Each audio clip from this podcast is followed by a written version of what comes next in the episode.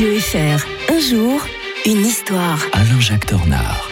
Bonjour Alain-Jacques Tornard. Bonjour Mike. On revient avec vous ce matin, 16 mars 1935, le chancelier, parce qu'on parlait encore de chancelier, le chancelier Adolf Hitler rétablissait euh, le service militaire en Allemagne. Alors ça peut paraître complètement anecdotique, mais en fait, euh, c'est Bah, une déclaration de guerre déjà. hein. Et bah, c'est le point de départ. Euh, c'est le point de départ.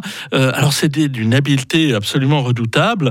Euh, nous sommes un samedi, donc il profite du week-end. Déjà, c'est- c'était- on fait souvent ça d'ailleurs, de, de profiter le week-end ou des vacances pour faire passer des mesures. Ben, lui, il l'avait fait. Il annonce, il annonce l'air de rien euh, le rétablissement du service militaire obligatoire et décide de porter les effectifs de la Wehrmacht de 100 000 à 500 000 hommes avec 36 divisions.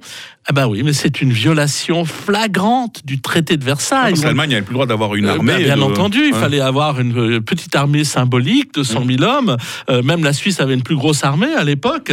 Et le- bon, tout le monde est pris au dépourvu, y compris les généraux allemands d'ailleurs. Euh, Bon, bien sûr, ils sont, ils sont contents, mais ils n'étaient pas au courant.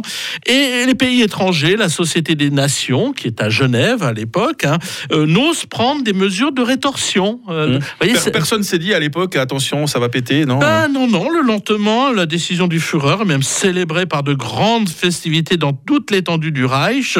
Euh, on a créé en fait un précédent. Il faut te méfier, Mike, des euh, précédents dans Ouais. l'histoire. Mm. En 1999, euh, nous-mêmes, occidentaux, nous avions créé un précédent. On avait ouvert une boîte de Pandore en mettant fin euh, à, au dogme, l'intangibilité des frontières en Europe, et on voit ce que Mm. ça donne à l'heure actuelle. Alors, euh, l'opération relève l'habileté, il faut quand même le dire, à l'époque euh, du ce qui, va devenir le Führer bientôt, qui joue à loisir avec l'aspiration des pacifistes du monde entier à prendre leur désir pour des réalités. En effet, au début de l'année, euh, s'est tenu un plébiscite en Sarre où euh, les, bah, les gens de la Sarre, bien sûr, voulaient pas devenir français, sont devenus euh, allemands. Puis on n'avait pas vu passer le POC, PUC.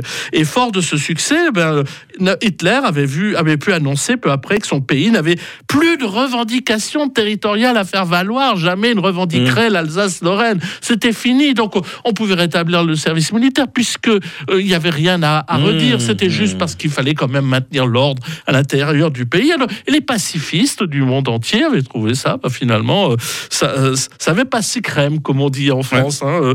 et donc, ce, ce rétablissement, ben, un peu plus tard, c'est avec un nouveau discours, il, il réitère ses intentions pacifistes. Je crois qu'il n'y a personne qui a parlé autant de paix que lui dans, Mm. les, années, euh, dans les années 30. Et puis c'est comme ça qu'on ira euh, ben, l'année suiv- l'année suivante, en 36, euh, on va remilitariser la rive gauche du, du Rhin. Là non plus, on va rien trouver à redire. Et on va participer tous en cœur aux Jeux Olympiques de Berlin, Ah, les fameux, en- hein. les fameux au mois d'août les débuts de la télé, on 1936. s'en souvient. Avec les débuts- on, on l'a évoqué ici. En fait, on marche tout droit vers la guerre inexorablement.